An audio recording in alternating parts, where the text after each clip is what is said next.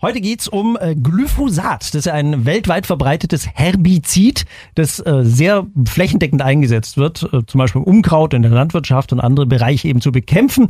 Und da gibt's eben sehr kontroverse Meinungen, was äh, dieses Mittel eben angeht. Denn die möglichen Auswirkungen auf die Gesundheit von Menschen und Tieren sowie auf die Umwelt, die sind sehr umstritten. Mal nur so ein paar Fakten. Äh, auf der einen Seite äh, gibt es zum Beispiel die WHO, ja, die kennt man jetzt ja vielleicht spätestens seit ein gewisses Virus gewütet hat. Glyphosat, sagt die WHO, ist, gilt als wahrscheinlich krebserregend beim Mensch. Äh, andere Organisationen wie zum Beispiel die Europäische Lebensmittelbehörde haben Glyphosat als sicher eingestuft. Also ihr merkt, das ist ein Zeug, da ist man nicht sich so ganz einig. Und jetzt gibt's äh, aber zwei Damen äh, von der Uni Ulm. Das ist einmal die Hanna Flach. Hallo. Hallo. Und die Susanne Kühl. Hallo. Das sind zwei Forscherinnen äh, eben an der Uni Ulm am, ich, ich versuche es mal richtig auszusprechen, Institute of Biochemistry and Molecular Biology. Ja, auf Englisch wäre das so der Titel, genau. Okay, so stand es bei euch in der E-Mail drin. Wie heißt es zu Deutsch? Institut für Biochemie und molekulare Biologie. Danke, wäre so einfach gewesen. ähm, ihr habt dieses Glyphosat jetzt untersucht. Mit welchem Ergebnis? Also wir haben äh, Glyphosat quasi, also den Reinstoff Glyphosat untersucht, ähm, beziehungsweise seine Auswirkungen auf die Froschembryonen.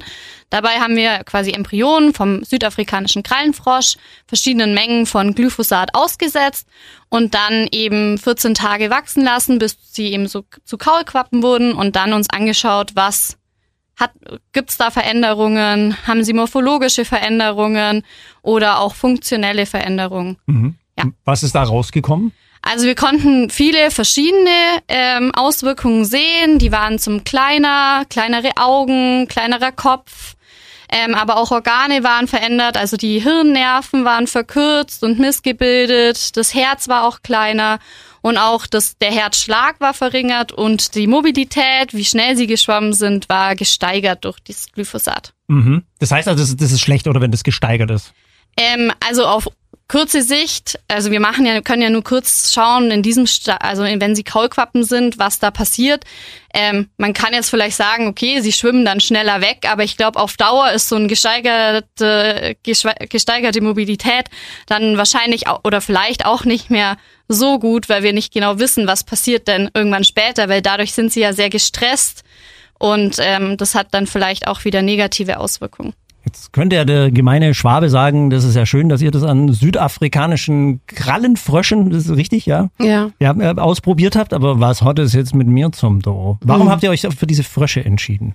Also gut, grundsätzlich haben wir uns für das äh, Modellsystem entschieden, weil wir ein dramatisches Amphibiensterben beobachten.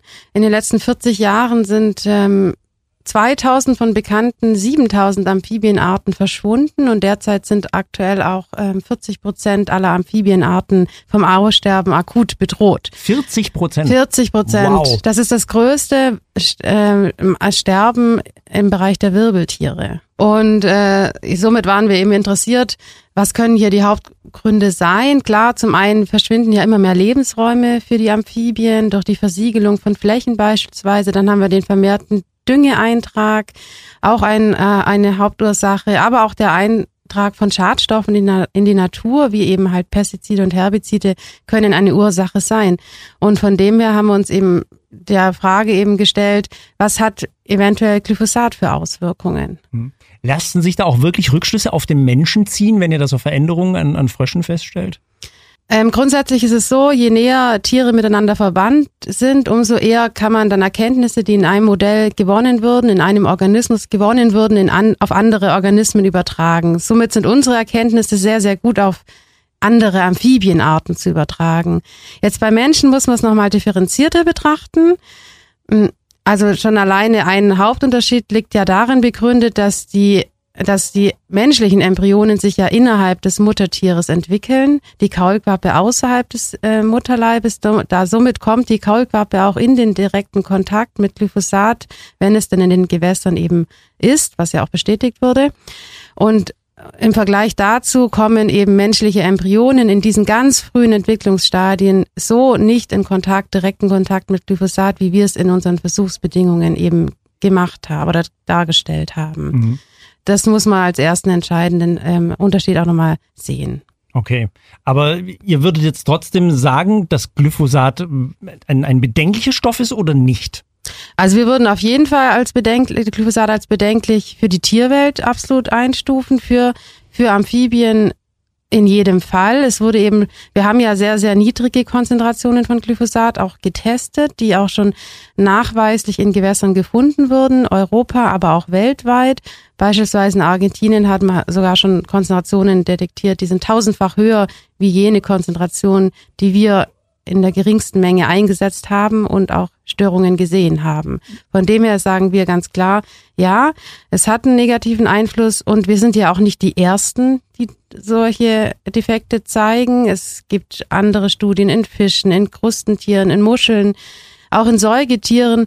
Es gibt eine Vielzahl an Studien, die eben ganz klar zeigen, Glyphosat hat oder Glyphosat passierte Herbizide, je nachdem, hat einen negativen Einfluss auf, auf die Tierwelt. Also mh, insbesondere die indirekte Konsequenz sollte man hier auf dem Schirm haben. Wenn wir jetzt sehen, dass Glyphosat eben einen Einfluss hat auf die Tierwelt, einen negativen Einfluss hat auf die Tierwelt, direkt auf die Kolkwappe. Wir sehen dieses dramatische Amphibiensterben. Wir sehen aber durchweg auf, in allen Bereichen der Tierwelt eben einen, einen Artenrückgang und da muss man schon sagen, unser Leben fußt nun mal eben auf dem, auf der Artenvielfalt. Und wenn die verschwindet, dann haben wir auch wir in der Konsequenz eben negative Folgen zu erwarten. Mhm.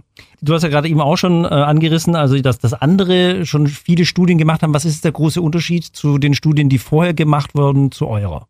Ähm, also ein großer Unterschied ist, dass wir uns diesmal den Reinstoff Glyphosat angeschaut haben. Normalerweise wird Glyphosat in Roundup-Produkten auch von den Landwirten verwendet.